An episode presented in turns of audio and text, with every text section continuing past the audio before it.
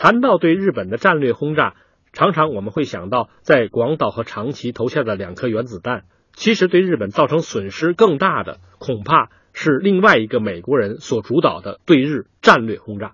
这个美国人就是美国陆军航空队的李梅中将，他指挥了美国战略轰炸机部队对日本本土的连续长达两年之久的大规模空袭。日军曾经对中国的重庆进行过战略轰炸，德国曾经对英国进行过战略轰炸，但都不甚成功。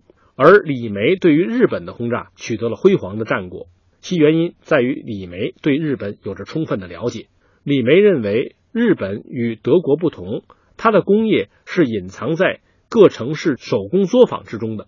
如果只对大型工厂进行攻击，并不能使日本丧失战争潜力。因此，他进行的战略轰炸目标是所有日本具有工业潜力的城市。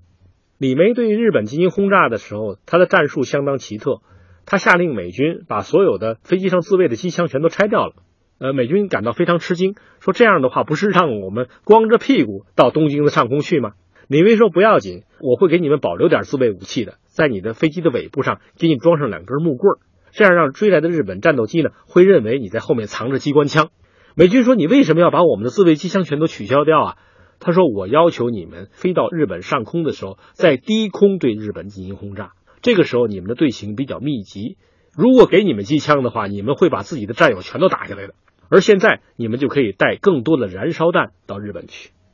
这样的大轰炸给日本造成了巨大的灾难。日本经历过这场轰炸的人们有这样的回忆，说当时在东京到处都是燃烧弹投下来，本来就是习惯用竹子和木头建造房屋的日本都市顿时化成一片火海。为了逃命，很多日本人跳入了旁边的于田川。希望能够在河水中得以幸存，但美军的燃烧弹威力太大，以至于连河水都被烧得浮腾起来。跳入河中的日本人大多数因此而死于非命。在战后，李梅的轰炸曾经饱受质疑，认为这样的轰炸是不是对日本的平民造成了重大的威胁？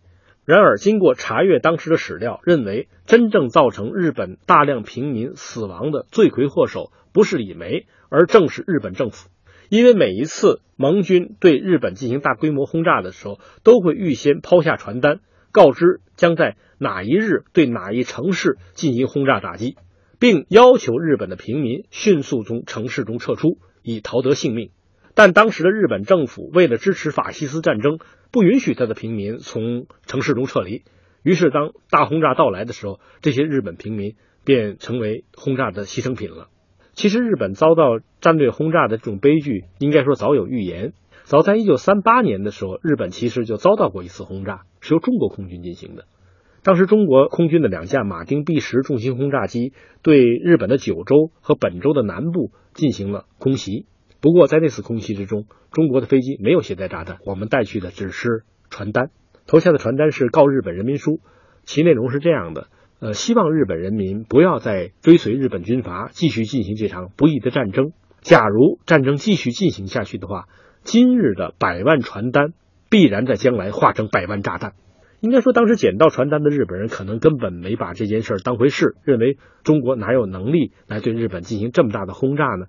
但是几年之后，日本就认识到了这场战争给他带来的灾难。